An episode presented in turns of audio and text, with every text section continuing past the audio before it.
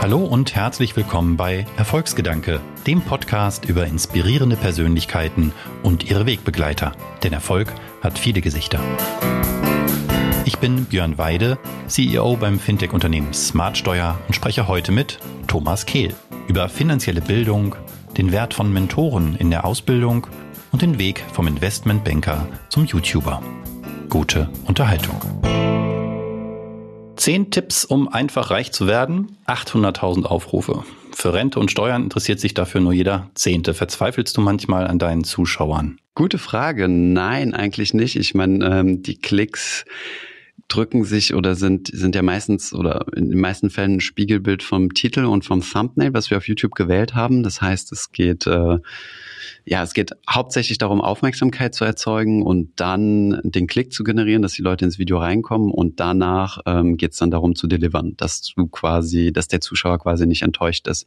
Und dann ist klar, dass das Thema Steuern ähm, vermutlich weniger Klicks erzeugt als alles, was äh, ja reich werden, Millionär werden, finanzielle Freiheit, äh, passives Einkommen und solche Dinge angeht. Ja, und damit herzlich willkommen Thomas Kehl, Gründer und Host des, ich glaube jedenfalls nach dem, was ich gesehen habe, erfolgreichsten deutschen Finanz-YouTube-Kanals mit fast einer halben Million Abonnenten. Es dauert, glaube ich, nicht mehr lange, bis er die endlich knackt.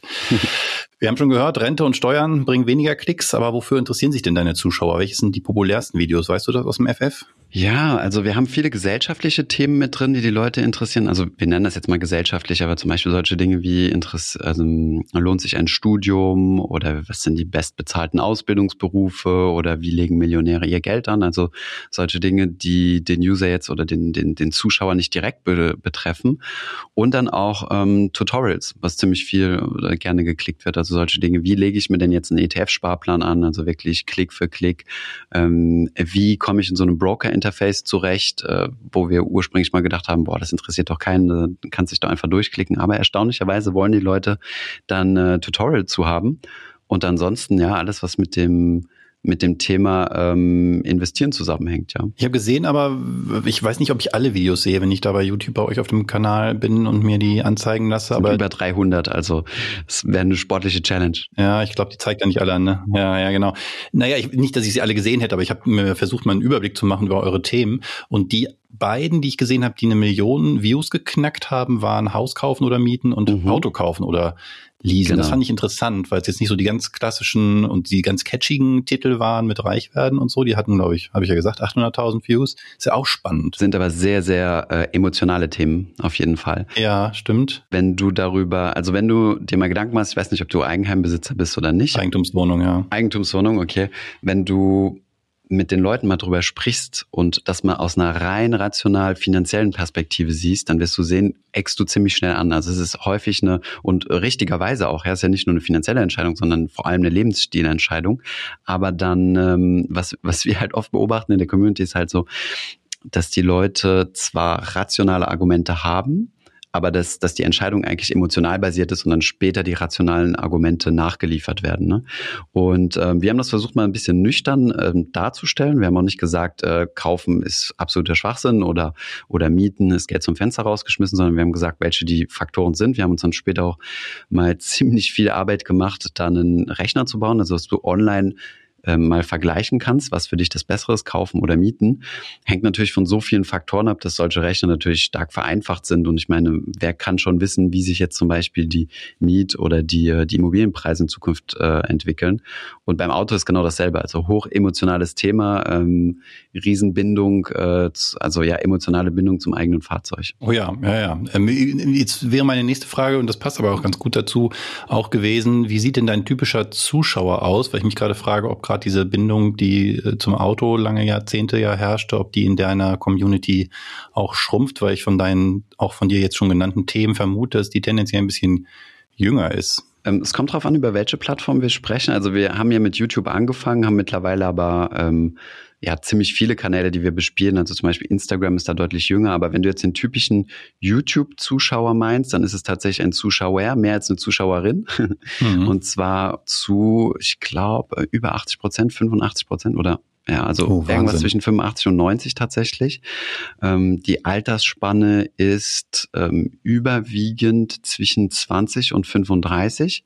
Und im Austausch mit der Community stellen wir ziemlich viel fest, dass ähm, ja, es sind also überwiegend, also viele Berufseinsteiger, ja, entweder fertig mit der Ausbildung oder fertig mit dem Studium und die jetzt das erste Mal quasi so vor der vor dem Gedanken stehen, ja gut, jetzt verdiene ich Geld, was soll ich denn damit machen? Und die dann so langsam ihre Passion, kann man fast mittlerweile schon sagen, für das Thema Finanzen entwickeln, weil ähm, ich meine, nach einem Jahr oder nach zwei Jahren Finanzfluss könnte man behaupten, es ist alles schon gesagt worden. Du weißt alles, was, was man zum Thema Finanzen wissen muss. Aber mittlerweile, aber trotzdem sind die Themen nie ausgegangen. Und ja, von daher ja, interessiert es, ähm, gibt es viele Leute, die da sogar eine Passion mittlerweile draus gemacht haben. Aber schon ein starkes Wort, Passion für Finanzen und das bei einer halben Million Followern und dann in der Zielgruppe, das, das kann ich mir ja fast nicht vorstellen. Wahnsinn. Zumindest ein Interessensgebiet, sagen wir es mal so, ja.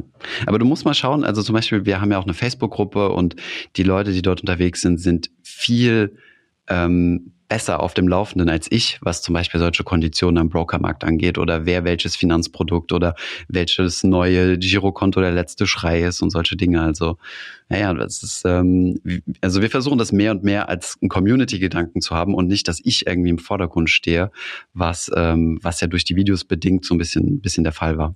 Ja, wir gehen gleich auch noch ein auf die, die Gründungsgeschichte, aber vielleicht noch ein, ein Satz vorweg. Das soll ja jetzt hier kein äh, Finanzpodcast äh, sein, äh, der Daimler Konkurrenz Konkurrenz macht. Aber ganz kurz, du bist sehr offensichtlich, wenn ich die Videos so richtig interpretiere, ein großer Verfechter vom passiven Investieren über genau. ETFs. Das ist ja ein vergleichsweise langweiliges Geschäft. Ich selber habe darüber auch äh, einen Einstieg überhaupt gefunden in mhm. das Thema äh, Finanzen und bin auch ganz froh, dass ich das darüber gefunden habe. Dann konnte ich es nämlich irgendwann auch gefühlt wieder beerdigen, nämlich insofern, als dass es jetzt einfach läuft über Sparpläne. Ähm, wenn du sagst, du hast jetzt so viele, die da eine Passion entwickeln, die sich für Broker interessieren, dann hört sich das nicht so an, als wären das so die ganz klassischen, äh, ich hatte eigentlich ein Altersvorsorgethema und jetzt habe ich das Problem gelöst und äh, beschäftige mich jetzt nicht mehr, sondern es geht jetzt schon ins, Richt ins Richtung aktives Handeln. Bist du da manchmal moralisch einem Dilemma, weil das eigentlich gar nicht das ist, was du ähm, glaubst, dass das Richtige ist? Ja, ähm, also es ist, ist, ähm, ist eigentlich ein super guter Punkt, den du ansprichst, weil wir werden sehr viel in die Ecke gestellt, in der ich eigentlich auch gar nicht so stehen möchte, nämlich in die Ecke, ähm, Finanzlos ist ja ETFs. Die machen ja nur ETFs, die machen nur Passives und so. Uns ging es aber auch, als wir angetreten sind äh, mit unserer Mission, mehr um das, also uns geht es um das Thema finanzielle Bildung, nicht Hardcore-ETFs. ETFs oder passive Anlagestrategie ist eine dominante Strategie, das ist ja vielfach wissenschaftlich nachgewiesen worden. Aber wer sich trotzdem emotional, also wer Lust hat auf Einzelaktien und einzelne Aktien kaufen will, jetzt nicht traden, sondern sich tief mit einer mit einem Unternehmen beschäftigen will und sagt, okay, ich möchte jetzt nicht ein MSCI World kaufen mit, äh, ich weiß jetzt nicht mehr 1300 Unternehmen oder noch mehr, sondern ich will mir selbst welche zusammensuchen, dann ist das auch ein valider Ansatz. Und wir haben da mal jetzt, ähm, da mal so ein bisschen so ein Statement zu setzen, ein Video produziert, wo wir das ganze Team mal vor die, oder das einige Leute aus unserem Team vor die Kamera genommen haben und jeder durfte mal sein Portfolio vorstellen. Ähm, also die prozentuale Aufteilung jetzt nicht das, das Gesamtkapital. Und jeder Pie-Chart hat anders ausgesehen. Manche haben ein bisschen mehr P2P dabei, andere haben ein bisschen Krypto dazu. Ähm, viel ETF, aber auch nicht nur. Es gibt, es waren auch viele dabei, die die Einzelaktien haben, manche eine größere Position, manche eine geringere Position. Also ähm, ich denke, alles ist legitim, solange du dich mit deinem mit deinem Geld beschäftigst. Und wenn du dann sagst, ich will mir ist es zu langweilig, wie du ja richtigerweise gesagt hast. Ich meine, passives Investieren, wenn es einmal aufgesetzt ist, ist es langweilig. Ja, das ist das, was ich besonders schätze daran, dass ich da nicht so viel Zeit investieren muss. Aber andere Leute haben Lust, äh, bei ähm, ja bei bei den beim nächsten Unternehmen, bei den nächsten Hypes dabei zu sein. Aber das birgt ja ein gewisses Risiko und da ist ja schon tatsächlich Voraussetzung, dass man über eine gewisse finanzielle Bildung verfügt, dass man weiß, was man da tut, dass man eben nicht sein, seine potenzielle Altersvorsorge da aufs Spiel mhm. setzt. Hast du das Gefühl, dass deine Zuschauer so weit schon in der Materie sind, dass das klar ist und dass sie nicht sagen, super, ich habe jetzt hier jeden Monat als, weiß nicht, A zu B oder Berufsanfänger paar hundert Euro über und ähm, verzockt die halt an der Börse? Ja, ich denke mal, ja gut, sagen wir es mal so, ähm, wenn du jetzt Azubi bist und äh, ein paar hundert Euro in Anführungszeichen in Sand setzt, ist das meiner Meinung nach ein ver vertretbares äh, Lehrgeld, wenn du so willst. Ne? Ähm, also wir merken das in der Community, dass du überwiegend ähm, dass überwiegend die männlichen Zuschauer so eine Tendenz zum Zocken haben. Und ich kann das eigentlich auch niemandem so wirklich übel nehmen, weil ich das selbst auch hatte. Ich habe mit Knockout-Zertifikaten gespielt. Ähm, ich habe auf Einzelwerte gesetzt. Das ist mal gut gegangen, das ist mal nicht gut gegangen. Bis ich dann tatsächlich mal gemerkt habe, okay, eigentlich geht's doch hier um langfristigen Vermögensaufbau. Und da muss eine langfristige Strategie her. Und dann kann es mir eigentlich egal sein, welche die nächste Hype, Wasserstoff oder Biotech-Aktie ist. Ähm, aber gut, ich meine, du kannst halt aufklären, aber wir wollen ähm, da jetzt auch nicht irgendwie so den Moralapostel spielen oder so, sondern einfach sagen, hey, guck mal, das hier sind CFDs, so funktionieren CFDs, das haben wir auch gezeigt, das sind ja so Zockerpapiere, für die, die es nicht kennen.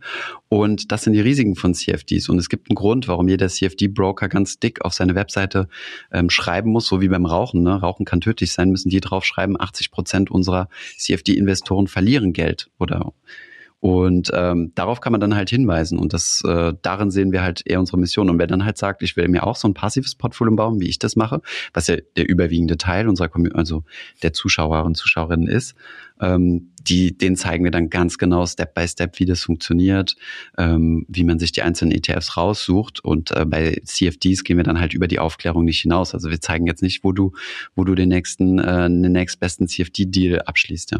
Ähm, Zitat, ich bin fast 18 und habe keine Ahnung von Steuern, Miete oder Versicherung, aber ich kann eine Gedichtanalyse schreiben in vier Sprachen. Ähm, mit diesem Tweet hatte eine Schülerin im Jahr 2015 in der, im Jahr der Gründung von Finanzfluss ziemliche mhm. Aufmerksamkeit erregt. War das euer Gründungsmoment? Ähm, jetzt nicht dieses Zitat äh, per se, sondern wir sind da ein bisschen anders reingekommen.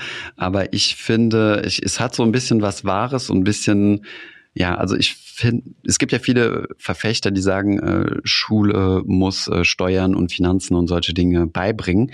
Bin ich nicht so 100 Prozent d'accord mit. Ich finde, Schule sollte eher beibringen, selbst Dinge ähm, zu recherchieren oder selbst Dinge herauszufinden oder sich selbst in Themen reinzuarbeiten. Sonst könnte man nämlich noch eine ganze Palette an Dingen aufzählen, die die Schule auch beibringen müsste. Zum Beispiel äh, gesunde Ernährung oder äh, die richtige Partnerwahl oder Umgang in der Beziehung oder weiß der Geier was.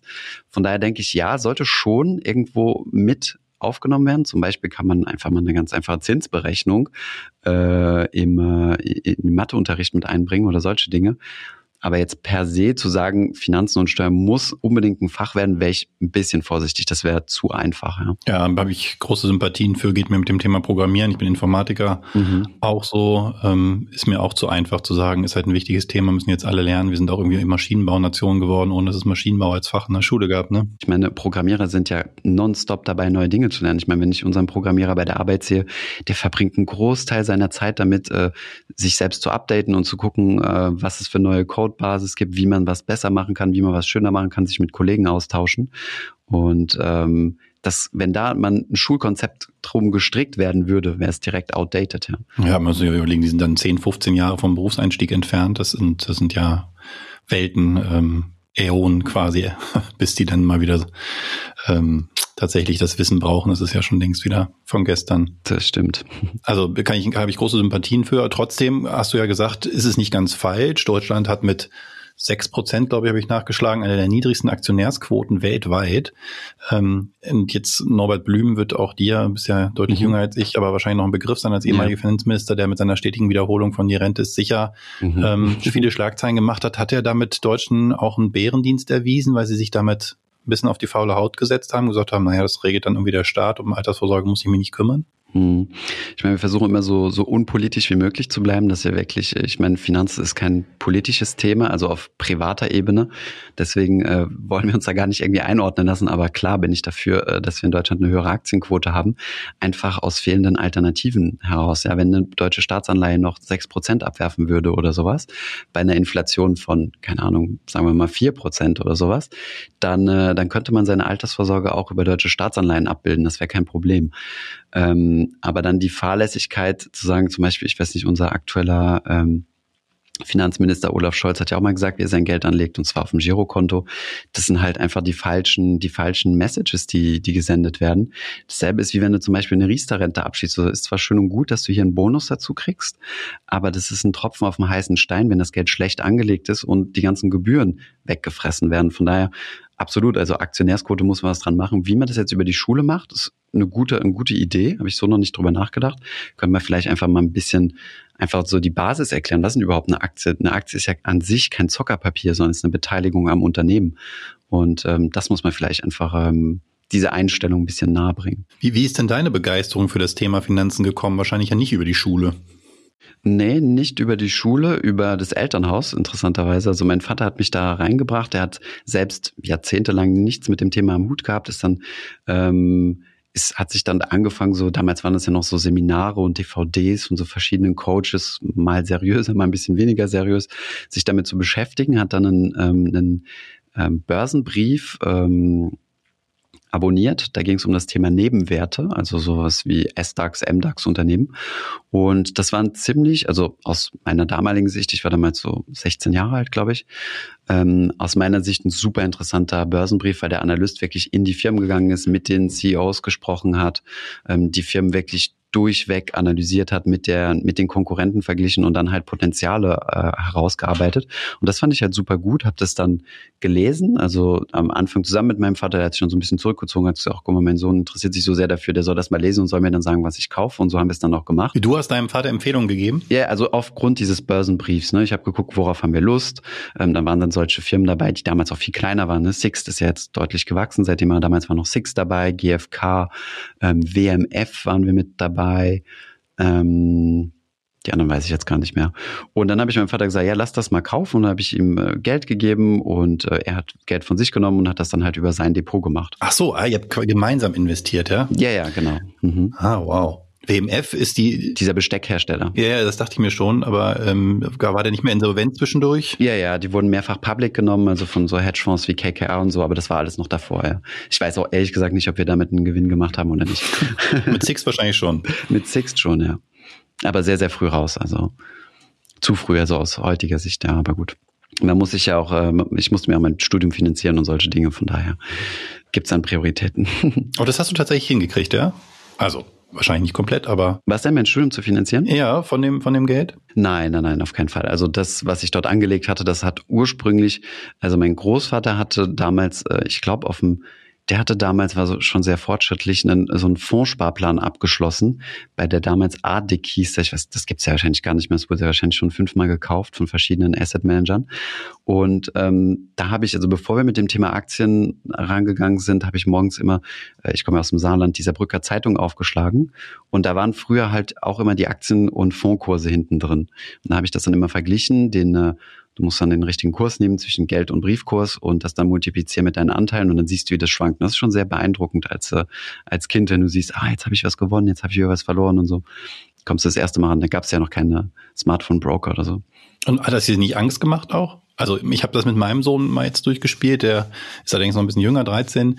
Dem hatte ich ein Depot eingerichtet und einfach mal 100 Euro draufgelegt und gesagt, damit es nicht dein eigenes Geld ist, was du am Anfang verbrennst, äh, nimm halt das mal, einfach nur um überhaupt irgendwas zu machen. Hat er sich ganz lange ganz schwer getan und so Musterdepots angelegt und mal geguckt und dann gesagt, ich probiere es. Man hat sich unglaublich geärgert, dass er zu einem bestimmten Zeitpunkt eben Tesla nicht gekauft hatte, weil die dann so, massiv ja, nach oben gegangen sind. und Fear of missing out. Ne? ja, ja, genau. Es ist, es ist ja schon äh, durchaus ein emotionales das Thema, gerade bei Einzelaktien, die nur extrem stark schwanken können. Hat sie ja nie Sorgen drum gemacht oder wie, wie ist dein Vater damit umgegangen? Entspannt, also er ist da ziemlich entspannt, hat aber auch, ich habe ja einen, einen fünf Jahre jüngeren Bruder, hat versucht auch den dann das Thema ranzubringen und den hat es nie gejuckt. Äh, mein Bruder ist ein sehr sparsamer Mensch, das heißt, er ist jetzt nicht irgendwie haut das Geld auf den Kopf und so, aber sich so mit Kapitalmarkt oder sowas beschäftigen, hat er überhaupt keine Lust drauf. Und für den ist natürlich so ein passiver Investmentansatz das Beste, ne? Weil äh, er ist Ingenieur und hat null Lust, sich damit zu beschäftigen, hat es auch damals nicht gehabt. Und ähm, ja, so muss halt jeder so seinen eigenen Investment-Style finden, in Anführungszeichen. Ne? Aber dein Bruder macht das mit den ETFs, hast du ihn überzeugen können, dass er wenigstens das tut, ja? Ja, der hat, also ich habe gar nicht überzeugt, also ich habe gar nichts gemacht. Er ist auf mich zugekommen, er ist auch für andere Finanzdinge auf mich zugekommen. Ähm, unsere Eltern haben damals so eine Lebensversicherung abgeschlossen in England, weil die noch ein bisschen, also vor 2004, weil 2005 gab es ja dann so eine Steuerreform, da haben die noch schnell eine gemacht in England, weil die eine höhere äh, Aktienquote fahren dürfen als deutsche Lebensversicherer. Und dann, dann fragt er mich regelmäßig, soll ich das noch weitermachen? Ist das gut? Und dann hat er mich mal gefragt, äh, ich habe gehört, Berufsunfähigkeit braucht man, äh, was soll ich denn da machen? Dann habe ich gesagt, ja, lass dich beraten. Und ähm, jetzt hat er auch ein Depot und ja, ist immer, also ist immer, war immer Pull. Also ich habe da nie irgendwie gepusht. aber dein Vater scheint mir ein bisschen gepusht, ist vielleicht übertrieben, aber wenn er dir die Börsenbriefe in die Hand drückt und wenn der für euch ähm, da ja durchaus äh, Finanzprodukte dann im Ausland auch noch kaufen, muss er sich damit ja selber auch beschäftigt haben. Kannst du dir vorstellen, dass du ohne den Kontakt über die Familie das Thema hier für dich entdeckt hättest? Also wieder zu, auf die Frage zurückkommen, was muss man denn gesellschaftlich heute eigentlich tun, um Menschen damit überhaupt in Kontakt zu bringen? Weiß ich nicht. Klar, ich meine, er hat sicherlich den Stein ins Rollen gebracht und das auch überhaupt nicht irgendwie gepusht, aber ich glaube, er hat mir einfach so gezeigt, was er macht und hat mich damit quasi reingezogen. Ne? Ist ja wie wenn du, äh, also sowieso, wenn du ein Vorbild hast, das irgendwas vormacht und du findest das toll, dann, dann kommst du ja, dann folgst du ja automatisch, also ohne irgendwie jetzt dazu gezwungen zu werden. Und ähm, auf der anderen Seite muss man aber auch sagen, dass ich halt ähm, in so einer in so einer Freundesklicke irgendwie reingekommen bin. Ich weiß nicht, ob das durch das Interesse von Finanzen war oder ob das nochmal das Interesse für Finanzen geweckt hat, aber im Abiturjahrgang war in meinem Freundeskreis, äh, waren in meinem Freundeskreis fünf Leute, die den Bankkaufmannsausbildung angefangen haben. Ui, so wie du übrigens, ne? Dann. Ich, ja, ich habe die später gemacht. Ich habe zuerst im Strukturvertrieb gearbeitet, weil ich ganz schnell ganz reich werden wollte. Ähm, hat dann nicht geklappt. Und ähm, dann habe ich mich dazu entschieden, ein Studium in Frankfurt zu machen und das war dann aber dual. Das heißt, ich habe dann die Ausbildung parallel zum Bachelorstudium gemacht. Also was Solides. Ja, genau, was Solides. Und die, die Freunde haben erst äh, die Ausbildung gemacht. Davon hat einer die Ausbildung sehr schnell abgebrochen, weil er gemerkt hat, dass Finanzen nicht das Richtige ist und das ist äh, lustigerweise heute mein, äh, mein, mein Mitgründer Arno. Ach nein. das heißt, er ist dann doch wieder in, das, in den Finanzbereich zurück. Und die anderen sind dann studieren gegangen ähm, im Anschluss und äh, ich glaube, ja, von denen ist, glaube ich, keiner mehr im Bankenumfeld tätig. So, vielleicht nochmal kurz zu, zu deinem Werdegang. Du hast dann also dann doch äh, das, das studiert und ja auch vor deiner YouTube-Karriere ganz klassisch in dem Bereich gearbeitet. Was hast du da gemacht? Ja, also ich habe erst in Frankfurt studiert, bin dann nach Paris. Ich bin ja ähm, Halbfranzose, meine Mutter ist Französin und von daher hat es mich dann nochmal in mein zweites, äh, in meine zweite Heimat gezogen, was mich auch total begeistert hat. Habe dort dann ähm, meinen Mas mein Masterstudium gemacht mit verschiedenen Auslandsaufenthalten und bin dann ins Investmentbanking gegangen. Das war so, das habe ich erst abgeschrieben gehabt, als ich mit Bachelor angefangen habe, ich so, um Gottes Willen, ich habe keine Lust auf 80-Stunden-Woche. Und dann hat mich das aber immer so fasziniert. Und dann hat meine Freundin mir gesagt, du mach doch mal ein Praktikum da drin, du bist die ganze Zeit so halb da drin, aber trotzdem zu großen Respekt davor. Und dann mach doch ein Praktikum. Wenn du sechs Monate leidest, ist ja nicht so schlimm. Danach kannst du ja immer noch was anderes machen. Und es hat mich dann so in den Bann gezogen, dass ich das dann ähm, zwei Jahre lang gemacht habe. Wann war das? In welchem Jahr? 2017, 2018. Wann war denn Lehman Brothers? 2007, 2008. Ah ja, ja, da ist ja schon wirklich eine Menge passiert, was das Image jetzt auch angeht, äh, dieses Berufs. Hat dich das damals nicht äh, abgeschreckt? Nee, ich meine, wenn du so im Business School Umfeld bist, dann, dann gibt es eigentlich nur zwei Berufe, die die Leute ansteuern. Also ja, die viele ansteuern, sagen wir es mal so. Es ist das erste ist Investmentbanking, das zweite ist äh, Unternehmensberatung und dann kommt der ganze Rest. Also dann kommt äh, Marketing und solche Dinge.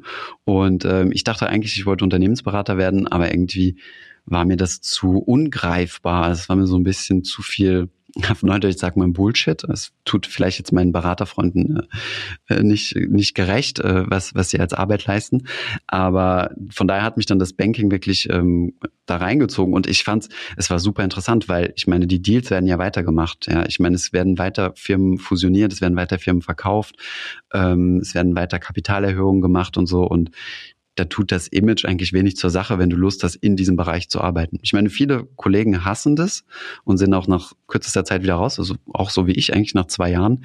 Bei mir war es aber wirklich deswegen, weil halt Finanzus so gewachsen ist, dass wir uns gesagt haben, okay, das geht jetzt nicht mehr nur am Wochenende oder nur Part-Time, wir müssen das jetzt Vollzeit machen. Ansonsten hätte ich das auch gern weitergemacht. Äh, kommen wir nochmal auf, auf YouTube. Ich vermute mal stark, dass unter Jugendlichen äh, YouTuber als Karrierewunsch inzwischen sehr weit äh, oben rangiert. Bei meinem 13-Jährigen ist das jedenfalls so. Wie erklärst du denn deinen Beruf deiner Oma? Mit Banker können sie ja wahrscheinlich noch was anfangen. ja, ähm, also gut, mittlerweile bin ich ja eigentlich eher zum Unternehmer geworden, weil wir aus YouTube, also viele weitere Medienplattformen, also geschaffen haben, Podcast, Newsletter, arbeiten sehr, sehr viel an der Webseite, was wir eigentlich weiterentwickeln wollen, weil das unsere eigenen Assets sind. Von daher ähm, ist YouTuber eigentlich nicht so mein Job, sondern das war eher so der, der, ja, so der, der Schlüsselmoment, ähm, Finanzfluss ein bisschen größer zu machen, wo wir halt gesehen haben, da ist ein Riesenbedarf zum Thema finanzieller Bildung. Und von daher würde ich einfach sagen, ich bin Unternehmer, aber ähm, das war ich auch damals schon im Strukturvertrieb, habe ich mich auch als Unternehmer gesehen. Im Endeffekt war ich einfach nur ein extrem miserabel äh, bestellt, ähm, bezahlter äh, Selbstständiger. Und äh, da hatte meine Mutter äh, auch immer Bedenken gehabt, hat sich da nie so gut gefühlt. Hat gesagt, oh Gott, der Junge, der muss jetzt noch, äh, macht doch ein Studium, macht doch ein Studium. Und dann habe ich halt irgendwann aus eigener Initiative halt gesagt, ich mache ein Studium.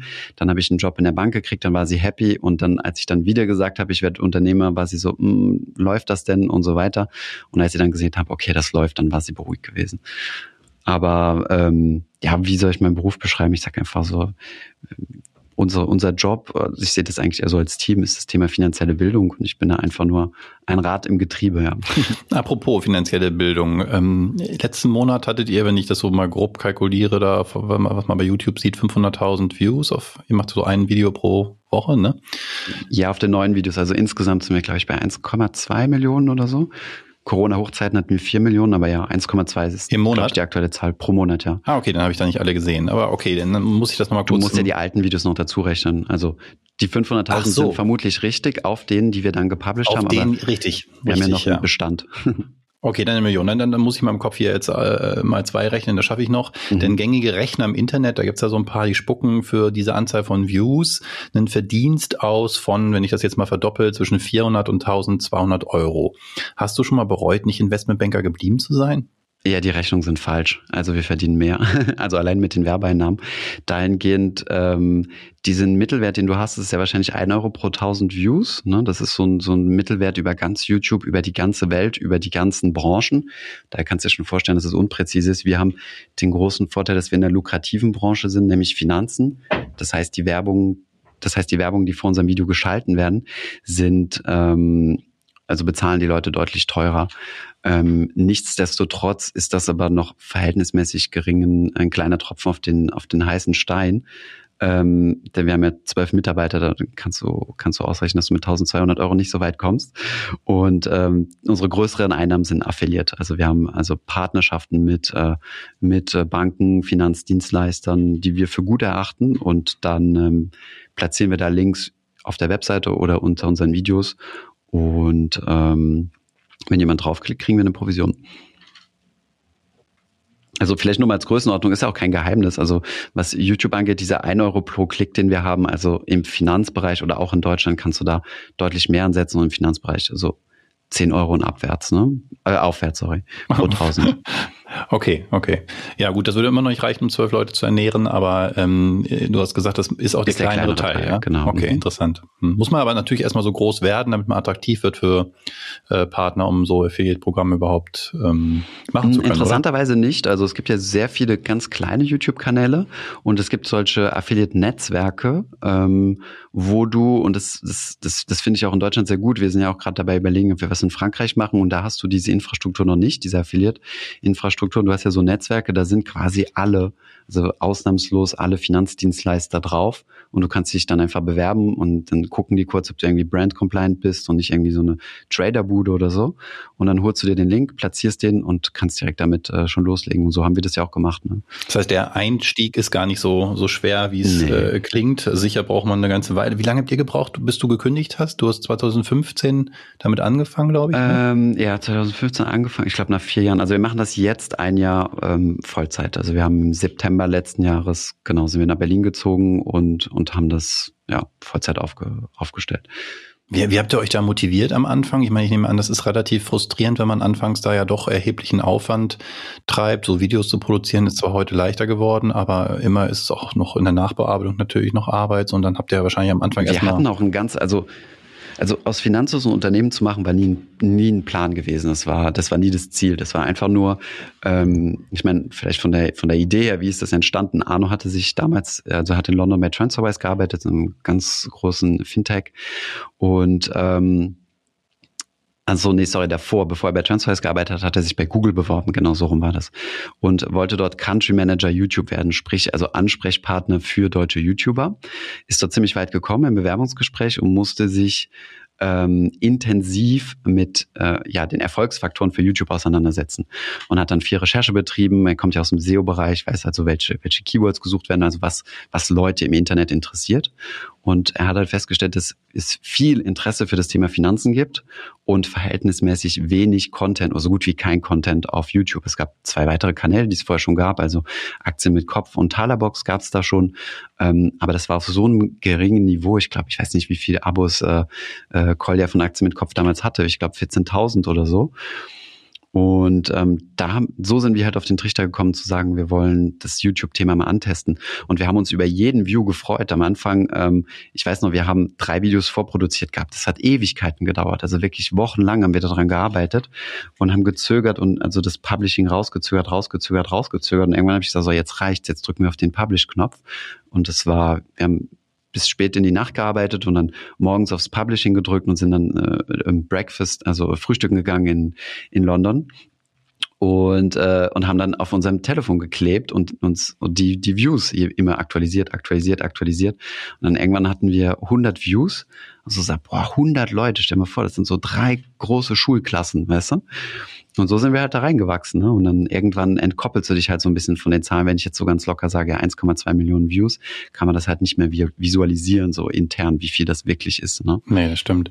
Ähm, wie habt ihr denn die ersten 100 bekommen? Ich meine, ihr seid dann ein Video von wahrscheinlich Millionen gewesen, die an dem Tag hochgeladen worden sind bei YouTube. Wie habt ihr die ersten erreicht? Wir haben halt den großen Vorteil, dass wir, dass das Finanzen, wie gesagt, äh, noch ein, also so gut wie kein Thema auf YouTube war. Also wir waren dann so der dritte oder vierte Kanal. Und ähm, wir haben uns auf Search konzentriert. Also wie gesagt, Arno kam ja aus dem SEO-Bereich, also ähm, Keyword-Optimierung. Suchmaschinenoptimierung. Suchmaschinenoptimierung, genau. Ich glaube, wir müssen ein Glossar anhängen. Du, wir haben so ein paar so, Begriffe schon genannt. Du hast P2B vorhin genannt, P2P, Peer-to-Peer-Kredite. Vielleicht können wir ein paar Videos von euch verlinken, damit die Leute dann nochmal nachlesen können oder nachhören können. Ja, ansonsten einfach überhören. Ich versuche es ja dann vielleicht nochmal nachher zu erklären. Die ersten Videos waren dann halt wirklich auf Suchmaschinenoptimierung ausgesetzt. Das heißt, es waren äh, Videos, wo wir dachten, dass die viel gesucht werden. Und das hat man in unserem Traffic am Anfang auch gesehen. Wir hatten einen hohen, also an unserem Besucher-Flow. Äh, und äh, wir haben halt gesehen, dass viele, dass viel über, über den Such, über die Suchleiste kam. Also ähm, YouTube ist ja, ich glaube, wenn ich mich nicht irre, die zweitgrößte Suchmaschine der Welt. Also nach Google wird, ähm, wird am meisten auf äh, YouTube gesucht. Zumindest war das damals so. Vielleicht hat sich das verändert. Vielleicht ist jetzt Amazon irgendwie weiter vorne. Und ähm, darauf haben wir halt optimiert und mittlerweile ist Suche bei uns, keine Ahnung, so 10 oder 15 Prozent allerhöchstens. Und einer der meistgesuchten Terms ist Finanzfluss. Das heißt, die Leute suchen halt, um auf unseren Kanal zu kommen. Ihr seid schon eine Brand. Genau. Und äh, so haben wir halt die ersten Views gemacht. Ne? Und dann haben wir irgendwann so einen kleinen Hack gehabt, dass wir in verschiedene Facebook-Gruppen mal gepostet haben, was ja dann auch später exzessiv gemacht wurde und äh, von Facebook dann gebannt wurde, aber damals ging das noch und ja, wir haben halt versucht, wirklich unsere Videos überall in den Mann zu kriegen und und ähm, und dann ist es organisch gewachsen. Also wir haben da nie irgendwie irgendwie Werbung geschalten oder solche Dinge. Um Investmentbanker zu werden, gibt es ja etablierte Pfade, herausragende Universitäten, eine Menge erfahrener Kollegen, die den Job vor dir schon gemacht haben. Du warst, hast du ja gerade gesagt, einer der ersten Finanz-YouTuber in Deutschland. Von wem lernst du oder wo, von wem lernt ihr? Wer waren eure Wegbereiter? Also im YouTube-Bereich würde ich mal fast behaupten, also da haben wir halt alles selbst rausgefunden durch Experimentieren und wir haben uns natürlich viele ähm, andere YouTube-Kanäle angeschaut, die nicht im Finanzbereich sind. Also um auch mal nach Amerika rüber geschaut, da gibt es natürlich auch ein paar gute Finanzkanäle und äh, wir haben halt geguckt, äh, wie machen die das so? Also zum Beispiel so dieses, zum Beispiel das Thema Jump Cuts, ja. Wir haben uns halt überlegt, okay, wie machen wir das? Soll ich das so ein bisschen ähm, soll ich mich so von eine, von eine, von eine Tafel stellen oder von so einem Flipchart und dann irgendwas aufzeichnen, aber das ist irgendwie so ein bisschen altbacken, so ein bisschen verstaubt. Ich weiß nicht, ob die Leute das gucken. Dann haben wir gesagt, ähm, okay, wir machen dann halt Animationen dazu und es ist halt vom Produktionsaufwand nochmal viel, viel höher. Das hat aber keiner gemacht, aber es gab super gute Erklärvideos äh, in anderen Bereichen. Ähm, ich kenne jetzt ehrlich gesagt die Kanäle nicht mehr aus. Kurz gesagt zum Beispiel, genau. Kurz gesagt ist halt so ein Kanal, ne? Die erklären halt alles Mögliche, also wissenschaftliche Themen zum Beispiel und sehr, sehr hochwertig animiert. Ich meine, verbringen Wochen an ihren Animationen. Und dann haben wir uns ein bisschen daran orientiert und haben gesagt, okay, ähm, dann kriege ich das aber nicht hin, einen Satz ähm, fehlerfrei auszusprechen. Also zumindest war das früher so gewesen. Ich hatte ja null Kameraerfahrung und von daher musste wirklich jeder Halbsatz schon fast geschnitten werden. Und dann haben wir gesagt, okay, das sieht ja furchtbar aus, wenn ich da von links nach rechts die ganze Zeit springe. Dann musste ich mir das antrainieren und dann haben wir uns halt auch viele andere Kanäle angeschaut. Jump Cuts hast du erwähnt, nur dazu Erklärung, das ist, wenn man hart schneidet zwischen ohne, ohne Blende und ohne zweite Kamera oder so, ne? Genau, und, äh, und dadurch, dass du eine natürliche Bewegung hast, ähm, siehst du diese Cuts halt. Und der Jump kommt halt daher, dass du von der einen Ecke des Bildes in die andere springst. Ja. Dann ist auf einmal deine Haare von links nach rechts Gewicht ähm, innerhalb von einem, ja, einer Millisekunde. Du wolltest gerade noch was sagen? Hatte ich unterbrochen. Also im Banking-Umfeld, also das hast du ja auch gerade in deiner Frage angesprochen gehabt, hatte ich natürlich auch ähm, so nah, also ich hatte einen Mentor in Frankfurt, der bei der Deutschen Bank gearbeitet hat, ähm, der mich am Anfang, der mir davon abgeraten hat, äh, Banker zu werden, weil der ein ganz schlimmes Leben hatte. Äh, also das heißt ganz schlimmes Leben, es war, es war, also er hat Hardcore-Arbeitszeiten gehabt, es war, das hat mich ein bisschen geprägt, ich bin mit ihm essen gegangen, so Mittagsessen, das war so immer so, so das Highlight meines Quartals, das versucht alle drei Monate mal zu machen. Und dann kam der Anruf von seinem Chef und äh, ist ja ganz, ganz ruhig geworden und dann so, ja, alles klar, ich komme rüber und dann mussten wir unser Essen in 30 Sekunden runterschlingen und wieder los. Und ich so sagte, nee, da habe ich keinen Bock auf sowas. Und ähm, als ich mich dann aber später bewusst dazu entschieden habe zu sagen, ja, ich will aber trotzdem in diesem Deal-Environment mitmachen. Und äh, dann hat er mich unglaublich, hat er mir unglaublich geholfen, äh, diesen, diesen dieses Banking-Vokabular zu lernen, ja, weil ich meine, in der Bank äh, oder zumindest in der Investmentbank sind alle Leute irgendwie ein bisschen gleich, also vom Lebenslauf her. Das klingt ja so ein bisschen stereotypmäßig, aber du musst halt so ein bisschen in die Welt reinfinden, in Anführungszeichen. Wie, ne? wie kamst du zu diesem Mentor? Das ist ja super äh, spannend. Das war die Uni, glücklicherweise. Ich habe an einer Privatuni studiert, habe es mir auch selbst bezahlt und selbst einen eigenen, deswegen übrigens auch dual, damit ich äh, meine Lebensunterhaltskosten in Frankfurt ähm, ähm, schultern kann. Und diese Bank hat mir dann auch einen Kredit gegeben für diese Zeit. Und ähm, ja, die Uni hat dann so einen, so einen Matching-Prozess gemacht. Das war übrigens ursprünglich gar nicht mein Mentor gewesen, wenn ich mich irre, sondern von einem Freund, aber der wollte was anderes machen und dann sind wir zusammen mit unseren Mentoren was trinken gegangen. Also Mentoren klingt so hoch, ne? Das sind halt einfach Alumnis, also alte, also ehemalige Studenten und äh, die sich dann engagieren, ja. Also, tolle Sache. Hm, ja, finde ich auch. Also es sollte es in jeder Uni geben, aber so ganz großen Univers so staatlichen Universitäten ist das Thema Career Service, also das war bei uns der Career Service, der das gemacht hat, vermutlich viel zu klein und äh, ich finde sowas mega wichtig. Ich versuche sowas auch, also sobald mich irgendjemand anschreibt oder gefragt hat, gut, ist jetzt natürlich weniger der Fall, weil ich jetzt nicht mehr in so einem klassischen Karriereschema bin, aber sobald ich auf LinkedIn angeschrieben wurde, als ich noch an der Bank war, habe ich immer versucht, irgendwie zumindest mal 15 Minuten abends im Taxi mit der Person zu telefonieren und ein paar Tipps an die Hand zu geben. Hat dich das mitgeprägt, auch dann bis dahin äh, überhaupt Finanzfluss zu gründen? Also im Sinne von auch was weitergeben, selber Mentor sein für andere? Mm, ja, also ich meine, ich habe das, das kam ja vorher schon aus meiner Finanzvertriebzeit, dass ich quasi beraten habe. Und ähm, ich wurde auch von meinen Freunden, die ähm, die Bankkaufmannsausbildung gemacht haben, auch angesprochen, was soll ich denn machen? Das heißt, die haben ihre Verträge bei mir gemacht und nicht bei ihrer, bei ihrer, ja, bei ihrem Arbeitgeber. Und äh, ja, so hat sich das immer so ein bisschen entwickelt. Ja. Was haben denn deine Kommilitonen gesagt und auch deine Kollegen aus der Bank Banking-Zeit, als du dann gesagt hast, ich kündige und werde jetzt hier äh, Profi-YouTuber? Super viel positives Feedback. Also, wo ich immer wieder überrascht war, ist, dass Leute, die halt in, in Studiengängen äh, vor mir waren oder im selben Jahrgang oder darunter, haarscharf unsere Videos verfolgen. Also wirklich sich alles anschauen. Also wir haben super viele BWLer und Banker in unserem Umfeld, weil nur weil du Banker bist, heißt es nicht, dass du weißt, wie du dein Geld anlegen sollst. Wenn du zum Beispiel große Unternehmen berätst, hat das ja mit deinen privaten Finanzen nichts zu tun. Und die haben das die finden das voll gut. Und ich wurde auch von Leuten, die ich zu Studienzeiten bewundert habe, die zum Beispiel in irgendwelchen Hedgefonds unterwegs sind oder irgendwie äh, nach, nach Amerika gezogen sind und dort richtig dicke Deals machen, dann oder oder oder sehr prestigereiche Invest, reiche Investmentbanken, die mich dann anschreiben und sagen, hey, voll cool dein Video und solche Dinge. Und das finde ich halt echt immer, fand ich immer interessant, weil das ja nie die Zielgruppe war. Die Zielgruppe sind ja eigentlich eher so Leute, wie was ich eben so ein bisschen schematisch dargestellt habe, mein Bruder, ja, Ingenieure, also Leute mit akademischem Hintergrund, die aber keine Lust haben, sich intensiv mit dem Thema Finanzen auseinanderzusetzen, aber wissen, dass es ein Thema ist. Ne? Aber wenn du jetzt sagst, dass nicht mal BWLer ähm, oder Investmentbanker äh, im Zweifel genauer wissen, wie sie sich mit ihren privaten Finanzen auseinandersetzen. Woher bekommt man denn außer von dir, von Finanzfluss, mhm. ähm, heute so, so ein Wissen? In der Schule nicht, wenn man nicht das Glück hat, wie du, in einem familiären Umfeld aufzuwachsen, wo man das auch thematisiert, vielleicht weil die Eltern, die Eltern es selber auch nicht wissen. Ähm, wo, wo kommt man denn dann an solche Informationen ran? Was würdest du Leuten raten? Also außer natürlich Abonnent von Finanzfluss zu werden. ja, also ich meine, es gibt auch gute Berater. Also ich, äh, wir, wir machen zwar immer alles digital. Unser Slogan ist es zu sagen, wir wollen finanzielle Selbstentscheider äh, quasi äh, ausbilden oder ja dahin bringen. Aber es gibt auch gute Berater. Ähm, man muss halt immer nur mit einem sehr kritischen Denken hingehen. Und das Gute ist, dass man seinen Berater heutzutage einfach sehr gut challengen kann, indem man halt einfach das, was er sagt, mal in Google eintippt und dann mal guckt, ob das stimmt. Und dann halt mal sagt, okay, Riester ist so das beste Finanzprodukt überhaupt. Dann gibt man das mal auf Google ein und dann, und dann kann man da sehr schnell Gegenargumente zu finden. Ähm, ansonsten gibt es auch Bücher, also es gibt jede Menge Informationsquellen. Ähm, und es gibt ja auch äh, zig hunderttausend oder Millionen Menschen sogar in Deutschland, die es ohne unsere Hilfe schaffen. Also ja.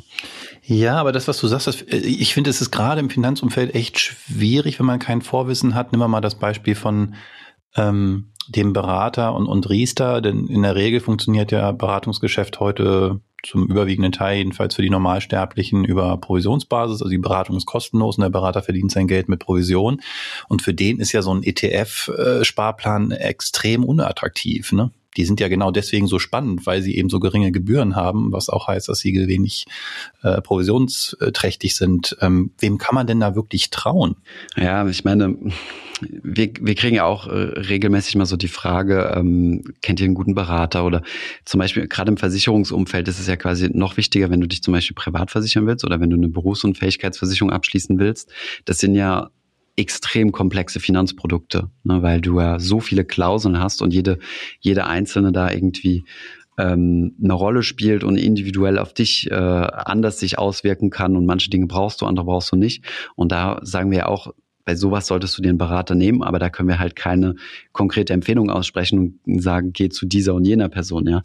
Ähm, es ist schwierig, also es ist de facto schwierig, ähm, einen richtigen Berater zu finden, ähm, und klar hat er einen Interessenskonflikt, der hat, ähm, der, der will, äh, der will ja auch Provision verdienen, das ist klar. Dann kannst du natürlich auf einen Honorarberater zurückgreifen. Den bezahlst du dann pro Stunde, wie zum Beispiel einen Steuerberater oder einen, oder ja, einen Arzt, das siehst du zwar nicht, aber der wird ja pro, pro Leistung quasi bezahlt.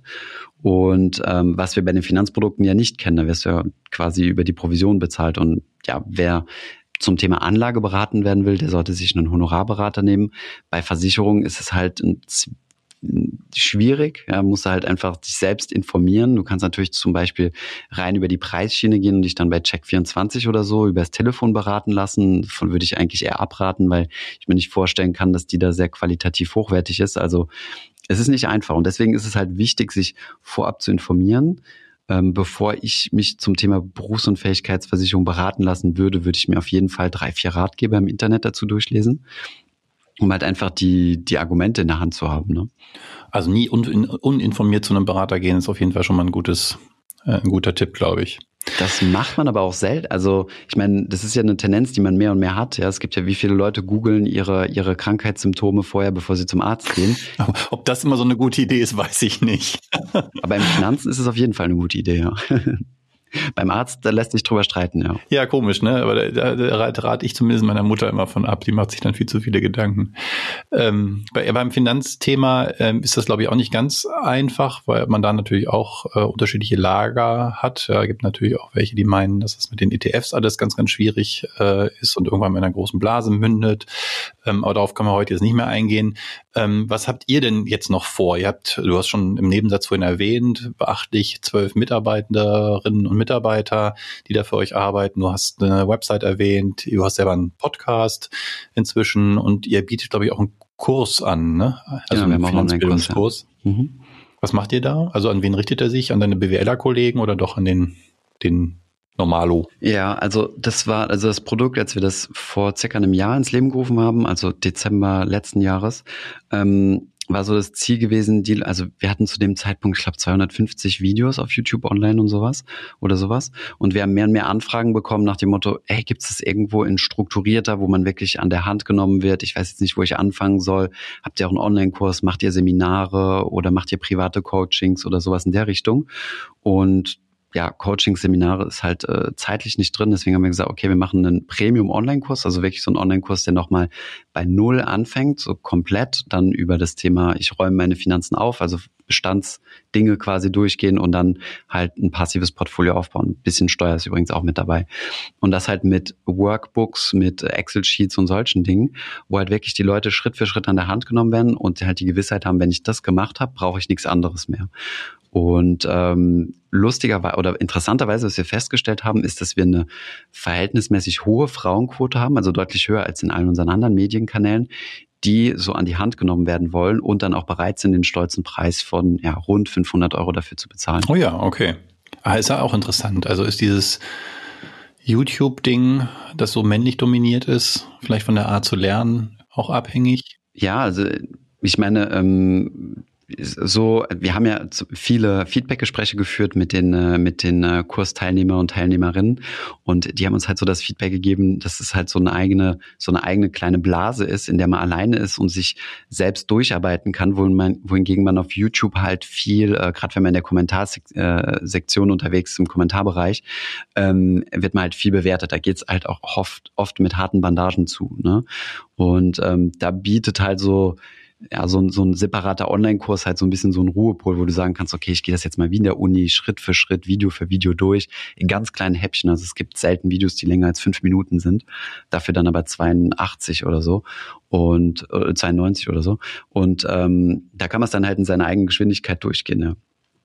Und Männer wollen halt das Ganze selbst lernen. Die wollen halt, äh, also ich, ich pauschalisiere jetzt stark, ne? Klar haben wir auch viele Männer, die, äh, die den Online-Kurs kaufen, aber tendenziell wollen Männer das halt äh, selbst lernen, wollen dann halt auch das anfangs unseres Gesprächs angesprochene ähm, Schmerzensgeld bezahlen oder Lehrgeld bezahlen, wollen dann mal mit Knockout-Zertifikaten probieren oder bei Tesla unbedingt dabei sein, bis sie dann merken, ach so, okay, mit dem ETF hätte ich jetzt langfristig doch mehr Rendite gemacht und Frauen wollen dann halt wirklich so eine mehr Guidance haben. Also jetzt mal ganz pauschal gesprochen. Und dann hast du vorhin noch spannend, weil ich davon nichts gehört hatte, erwähnt, dass ihr über äh, Frankreich nachdenkt, also Internationalisierung für euch ein Thema. Frankreich mit äh, als Halbfranzose für dich naheliegend, aber vielleicht ja nicht das letzte Land. Ja, wobei wir in Deutschland jetzt noch so viele Baustellen haben, ähm, dass wir, äh, ja, wir, also weiteres Land außer Frankreich wird es erstmal nicht geben und Frankreich auch nur jetzt erstmal die Webseite. Also die ganzen ich würde es zeitlich nicht hinbekommen, noch Videos zu machen, wobei ich es liebend gerne machen würde, aber da brauchen wir halt jemanden, ähm, der das halt übernehmen kann bei uns im Team, ähm, der am besten auch Deutsch-Franzose ist, also ein bisschen mehr Franzose als Deutsch und äh, aber versteht, was wir, was in Deutschland unsere Philosophie ist und die quasi nach Frankreich transportiert, weil da ist Frankreich heute, wo wo wir zwei, also wo Deutschland 2015 war, also YouTube ist komplett leer ähm, was Thema Finanzbildung angeht. Natürlich hast du viele Trader und Zocker und ich zeig dir, wie du super schnell reich wirst, Chaka-Leute. Aber seriöses Wissen gibt's dort noch nicht. Dann drücke ich euch dafür schon mal die Daumen, aber nicht nur für Frankreich, sondern auch für Deutschland, denn äh, von mangelnder finanzieller Bildung können wir auch bei Smartsteuern Lied singen. Insofern äh, viel Erfolg für die Zukunft. Dieses Problem äh, in Deutschland letztendlich komplett zu beseitigen, haben wir alle was von als Gesellschaft. Ich danke dir ganz herzlich, Thomas, dafür, dass du dir Zeit genommen hast. Danke dir für die Einladung. Schönen restlichen Tag. Danke dir. Bis dann. Wenn euch die Episode gefallen hat, lasst uns gerne eine Bewertung auf iTunes da und abonniert den Podcast. Und noch ein Hinweis in eigener Sache. Wir freuen uns sehr, dass Smartsteuer nominiert ist für den Xing New Work Award. Noch bis 12. November könnt ihr dort für uns abstimmen. Den Link findet ihr in den Show Notes. Vielen Dank.